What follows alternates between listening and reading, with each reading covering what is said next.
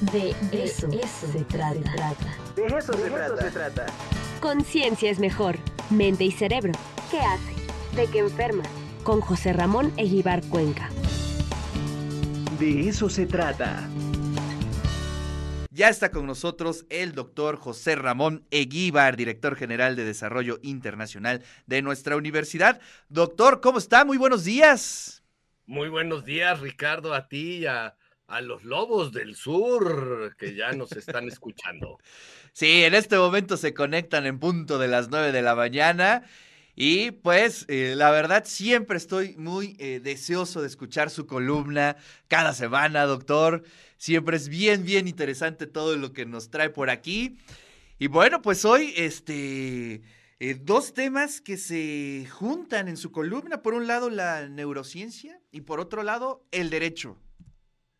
Sí, Ricardo, fíjate que te escuché a los dos Ricardos, a los dos doctores, a ti y a Ricardo Villegas, que hablaban la otra vez de este doctorado en donde se imbrincan los campos, eh, y me recordaron que hace algunos años eh, el doctor Sánchez Vázquez, un destacado investigador de la Facultad de Derecho y Ciencias Sociales, un día me dijo, fíjese que yo doy un seminario sobre epistemología del derecho en el doctorado en derecho, valga la redundancia, y pues tenemos muchos problemas para definir el problema mente-cerebro y me habló de Jean Piaget y en fin, y me dice, ¿por qué no nos da una clase?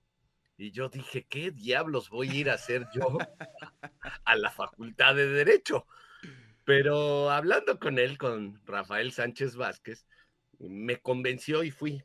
Y ha sido una de las experiencias más agradables que he tenido en mi vida, compartir la problemática que tienen los estudiosos del derecho, sobre todo los que practican el derecho, pues muchas veces para definir si alguien es culpable o no.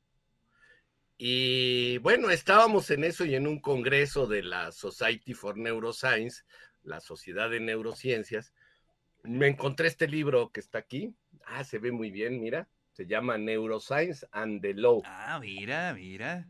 Brain Man and the eh, Scales of Justice, es decir, mente, cerebro y, la justicia, las escalas de justicia. Y pues agradablemente la parte más importante de ese libro está a cargo del doctor Michael Gazzaniga, uno de los investigadores y fundadores de la ciencia cognitiva.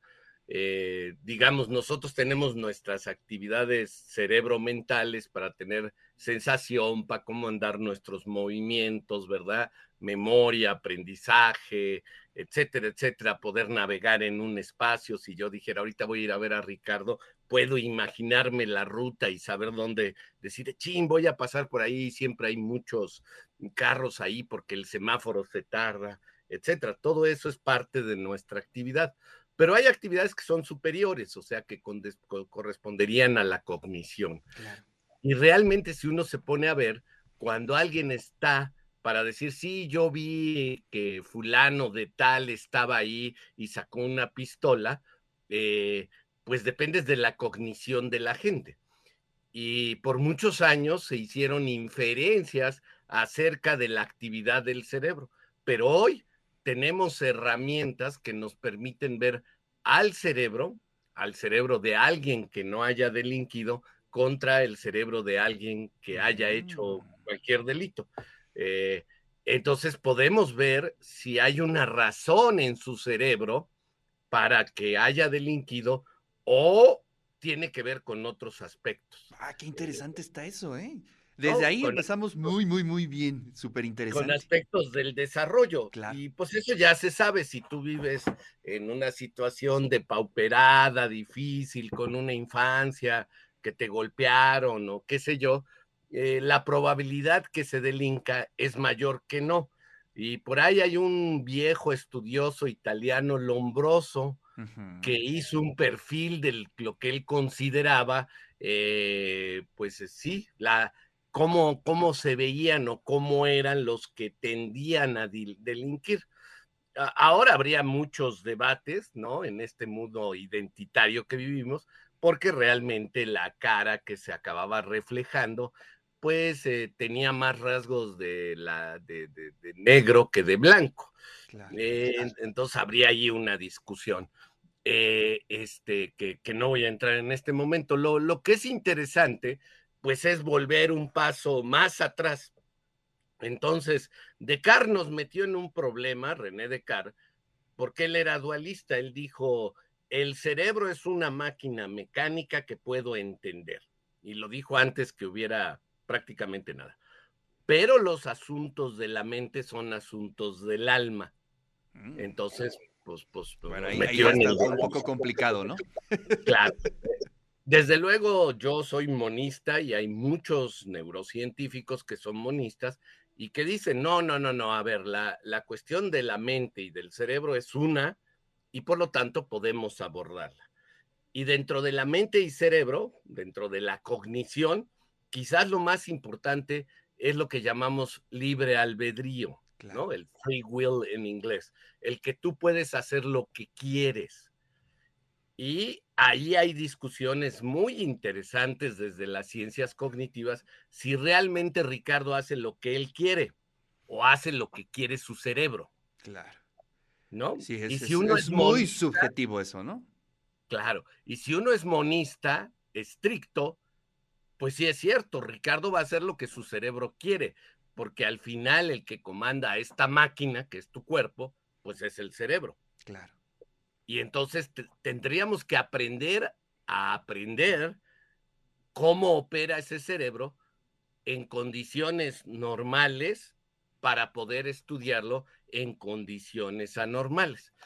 Y esto para la ciencia del derecho es muy importante.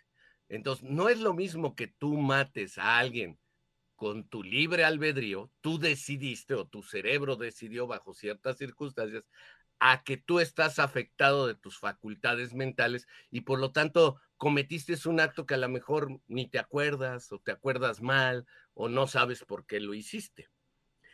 Eh, eh, y entonces esto, esto se vuelve muy interesante, como dices tú, eh, porque ahora que hay resonancias magnéticas funcionales, alguno de los que nos están escuchando, alguna vez, ojalá por cuestiones, no sea, pero por cuestiones de salud, le dicen, ah, pues te vamos a hacer una resonancia de la cabeza para ver cómo está tu cerebro. Básicamente lo pensamos para detectar patologías, ¿no es cierto? Y poco pensamos para eh, analizar cerebros normales.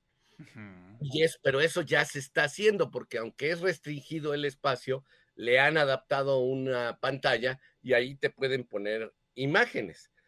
Entonces, por ejemplo, Nora Volkow, una neurocientífica mexicana que lleva muchos años en el Instituto Nacional de Abuso de las Drogas, pues ha sido la gente que más ha presionado, vamos a poner otro término, eh, si un adicto es un enfermo o es una persona que delinque. Y Nora Volko lo que ha dicho es, no, ¿saben qué? Las adicciones son una enfermedad. Las adicciones a las drogas duras, como al alcohol o al tabaco, que lo aceptamos mal, o ahora que ha crecido mucho, los que son adictos a ir a gastar a los casinos, que son los ludópatas. Eh, los ludópatas, eso ya lo dijiste, que son exactamente igual, ¿eh? y, eh, oye, qué, bueno que lo comentas, este doctor, porque creo que desde hace unos años a la fecha ha aumentado este tema.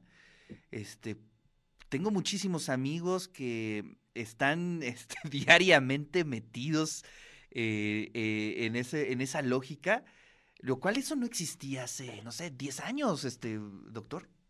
No, bueno, porque en México no había casinos y estaban prohibidos. Exacto. Y se aceptaron y pulularon a la velocidad de la luz ahí, eh, ahora en todos lados, ¿no? Este, creo que hasta en la pandemia fueron los primeros que reabrieron y pusieron normas de seguridad. Entonces, pero sí, claro, ese es, claro, es un problema social que hay que analizar. La otra cosa es lo que yo te decía, tú eres el responsable de tu cerebro. Entonces, si tú empiezas a jugar y te da a, jugar en una maquinita, a mí no me llama la atención, ¿eh? me parece perder el dinero. Entonces, las veces que he entrado, me parece hasta aburrido, entonces A me mí voy. se me hace bueno. súper aburrido. Qué bueno, ay, estamos salvados. Pero hay otros que se les vuelve, les da adrenalina y piensan que se van a hacer ricos. Nunca, Claro. jamás se van a hacer ricos jugando dinero. Pero bueno, eh, este, pero si tú empiezas a detectar eso, pues así como mandamos a los alcohólicos, alcohólicos anónimos, que luego tienen una tasa de fracaso, estos grupos, pues ya ahora hay ludópatas anónimos y ansiosos anónimos y etcétera. Pero entonces cambiamos el perfil, ¿verdad? Y entonces podemos empezar a decir, eh, a mí me llama la atención que en este libro dicen que eh, la Suprema Corte de Justicia y el Ministerio de Justicia tiene un documento que es de referencia de las pruebas que están validadas científicamente. Entonces, tú en un juicio no puedes sacarte de la manga algo, ¿no? Sino que tienes que ir a este libro de referencia para decir, oigan, esta prueba está validada y aprobada por el sistema de justicia estadounidense. Recordemos que allá los estados sí son libres y soberanos, o por el estado, y por lo tanto yo a partir de este momento, tomando esto, les voy a presentar esta evidencia. Lo cual es súper interesante. Y a partir de este simposio se aceptaron algunas pruebas de imagen de cerebro como evidencia en las cortes en Estados Unidos. Y entonces nos acercamos y nos imbrincamos esto que decía Exacto. apenas eh, un funcionario de CONACID y nos vino a enseñar que el agua a 100 grados hierve, ¿no? Vamos a hacer transdisciplina, esa es la línea. Pues la universidad lo hacen, ustedes lo hacen en el doctorado desde hace cuántos años, Ricardo? Y no pues ya, necesitaron un que viniera un, un funcionario a decirles. Eh, yo lo hice hace mucho tiempo y no seguimos Rafael Sánchez Vázquez y yo porque a lo mejor nos faltó visión, eh, pero no tanto, leímos el libro. Porque O, yo o- lo- o- o como el libro que tú este, hiciste con Cuenya, ¿no? También. Ah, bueno, allí trabajamos, claro, un historiador y yo, y era divertidísimo. Era de, las, de los momentos más, y ayudó en la pandemia, en, la, en el pico de la pandemia, Sí. Cuenya y yo dijimos, vamos a acabar de sacar el libro que estaba eh, muy avanzado, pero requería trabajo y trabajamos mucho. Claro, yo creo, y si tú vas a cualquier área de la universidad, pues pasa que están trabajando en eso, ¿no? Este, la doctora Mendieta de Ciencias de la Comunicación un día me decía lo que estaban haciendo en comunicación, o en fin, hay muchos, yo, yo estoy seguro que si nos ponemos a pensar, eh, pues los que trabajan en ciencias de materiales hacen cosas de física y les interesan, pero al final si hay una aplicación, pues no están peleada con ella y a lo mejor hacen una mejora para hacer coches más resistentes o edificios más resistentes. Lo han hecho algunos de ellos, Mapada Pal, eh, etcétera. Entonces creo, creo que es muy importante en un foro como este que nos oyen los jóvenes, que la universidad les va a brindar ahora que estamos regresando y ya se ve vivo ciudad universitaria, pues que hay las oportunidades y las busquen y que muchas veces hay que romper las barreras, que no hay que inhibirse y hacer propuestas. Yo, por ejemplo, tengo ahora un alumno en la maestría en ciencias biológicas de origen filosófico, es filósofo, Claro. y, y ha sido delicioso tener a alguien como él, ¿no? Como cuando tuvimos a Saraí, que era un ingeniero biomédico y todo lo quería hacer en ecuaciones, ¿no? Entonces, este es claro, entonces tú, tú vas ahí y además no es con solo conmigo, platica con los otros compañeros y se crea un clima dentro de un laboratorio, de un instituto, de una facultad, en donde las ideas fluyen eh, brutalmente, ¿no? O sea, eh, Claro. se- se- te- empiezas a romper estas barreras y eso permite, pues, cosas tan, tan importantes como las que tú y Ricardo Villegas discutían el viernes y que inspiraron esta plática porque yo dije, ah, mira, por Es ahí tema. estaba.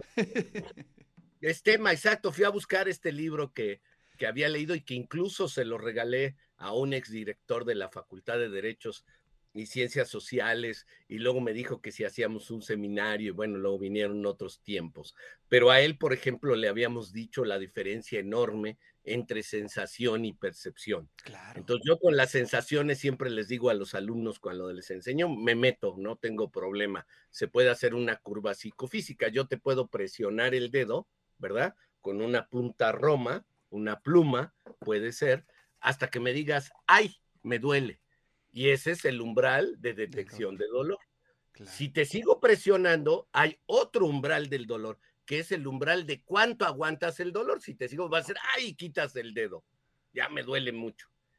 Y yo puedo construir una curva de cómo es tu respuesta en los dedos de la mano o en la oreja, donde tú quieras. A esas se le llaman curvas hipocofísicas. ¿Cómo percibes tú el dolor? ¿Cómo tú introyectas en tu yo, en tu mente, cerebro, el dolor? Ah, eso es muy complicado, eso depende de muchos factores eh, hormonales, de vida, si estás estresado, si no estás estresado. A todos nos ha pasado que en la brega, si están jugando fútbol, béisbol, eh, nadando y se lastiman, ni cuenta muchas veces se dan. Exacto. Y eso es un poco también como funcionan algunas enfermedades, ¿no? De pronto estás en un estrés que no te permite sentir el síntoma, ¿no? de pronto te relajas y ¡pum! te ataca con todo, ¿no? Exactamente. Eh, eh, acabas de decir, el estrés pues es un mecanismo de defensa que tenemos eh, cuando estás así en un estado de ansiedad, pues tienes las reacciones de, de pelear o huir y ese sistema pues nos ha acompañado evolutivamente desde que el hombre era Australopithecus, entonces es muy potente. Es muy bueno. Si vas corriendo de león, imagínate que digas, ay, ay, me duele, ¿eh? pues te come el león. Entonces, qué mejor que, que puedas seguir corriendo yuyas del león. Entonces, cuando estés a salvo te quejas. Y ya cuando, exactamente, y entonces ya viene el brujo y te, pone un emplasto de hierbas. Eh, ahora no, ahora vas a un hospital y ahí te tratan.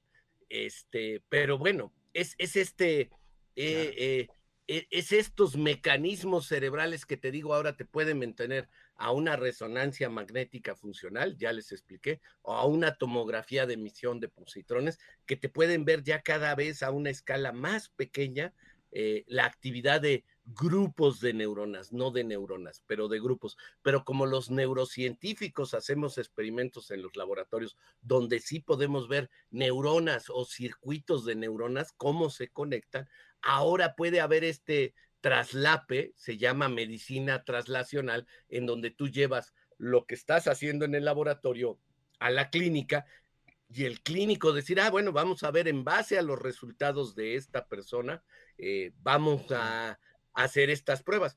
Por ejemplo, alguien que lo ha hecho extraordinariamente bien es mi colega José Vargas del Instituto de Fisiología Celular y él va una vez al mes con los neurólogos y les explica lo que él está obteniendo y estos neurólogos le dicen lo que ellos están haciendo y entonces han establecido un diálogo eh, pues muy interesante y es un grupo que ha operado muy bien, por ejemplo, para los enfermos de Parkinson particularmente, pero ahora se han metido con otra enfermedad cerebral que se llama Huntington o con la demencia tipo Alzheimer o no Alzheimer. Gracias a estos modelos en ratas, ratones, eh, antes estaba el doctor Romo, que ya no está, que lo podía hacer en monos, y entonces había ahí un diálogo, se establece una cosa que pues al final va a beneficiar a los pacientes, ¿no? Eh, y yo reitero, lo, lo interesante de esto es que ya lo hacíamos en las universidades, no necesitábamos que nos vinieran a decir, porque los propios campus universitarios son generadores de conocimiento y tienen lo más importante, que son los alumnos que están motivados, encantados, ¿verdad? Que les da uno una idea y se van y regresan y traen este, muchísimas cosas. Sobre todo, por ejemplo, tú que estás en el ARPA y ahí hay creadores, pues es un espacio maravilloso de trabajo. Yo siempre he dicho que que, eso es una de las cosas más ricas de trabajar en la universidad, los jóvenes, los jóvenes que llegan y llegan y llegan de 20, 21, 22 años, que se quieren comer el mundo a puños y que pues, son maravillosos, son realmente una gente que, que le motiva a uno a seguir trabajando y a seguir eh, contribuyendo con un pequeño granito de arena, pero al fin un solo granito en la formación de los jóvenes.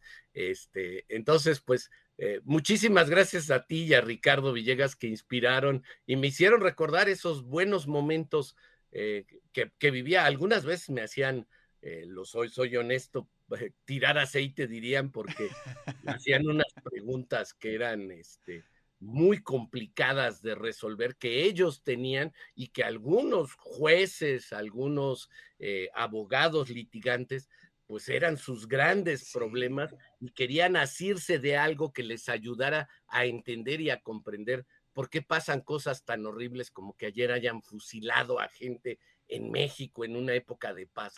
Es inentendible, es inverosímil, es este. Pues son los umbrales, ¿no? Que cada día se van ampliando más, ¿no? Los umbrales de violencia, los umbrales de, eh, de la percepción de la vida, ¿no? Es, es algo bien complejo, ¿eh? Bueno, y, que yo voy, si quieres terminamos con eso, sí. a cómo estará esa mente cerebro. Claro. A alguien, imagínate a alguien que fusila. Sí, sí. Bueno, ya, ya es, pero luego que laves la sangre de otro ser humano que no cometió nada. Sí, sí. Era del grupo rival, nos dicen. Pues igual lo protege el artículo 1 de la Constitución, porque en ningún lado dice el artículo, en caso de que sea narco, ¿eh? eh no se aplicará la ley, ¿no? O ya no es igual, ya no es igual a otro mexicano. No, es muy claro el artículo 1 de la Constitución, léalo. Y esto que nos dicen, ah, es que era un problema entre bandas rivales, no me importa. Sí, sí, a mí no me importa que sea. A mí me importa que la ley que en el país que vivo la apliquen, sea narco, sea, ahora si es un, decíamos, un enfermo mental, que determinemos que es un enfermo mental para que no vaya a prisión y lo tratemos. Esa es la obligación de la sociedad para ampararnos a todos, a ti y a mí cuando salimos a la calle. Eh, o a cualquiera, o a divertirnos, o a ir de vacaciones. Pues Entonces, importante, importante, digamos, reiterarlo y volverles a decir, creo yo, que los espacios universitarios, no solo de esta universidad, sino de todas las universidades de México y del mundo, pues son los espacios donde se está generando conocimiento, innovación, desarrollo tecnológico, arte, cultura. Ah, porque de repente también nos vinieron a decir, pero el ARPA tiene poquitos años, pero ha sido muy exitosa hasta donde yo sé, no lo deberíamos decir nosotros, pero, menos tú que eres parte, pero realmente eh, ha habido chicos que se han formado ahí y que han sido tremendamente exitosos, eh, porque además ARPA creo que traía algunas cosas que la caracterizaban diferente de otros programas. Sí, sí, sí. Pues la verdad es que es un programa extraordinario en muchos sentidos y sí, efectivamente, muy joven, pero con muchos resultados. Doc, pues muchísimas gracias, le mando un fuerte abrazo y nos saludamos la siguiente semana. Así es, un abrazo, buen día. Siempre interesante la columna del doctor José Ramón Eguíbar, director general de Desarrollo Internacional.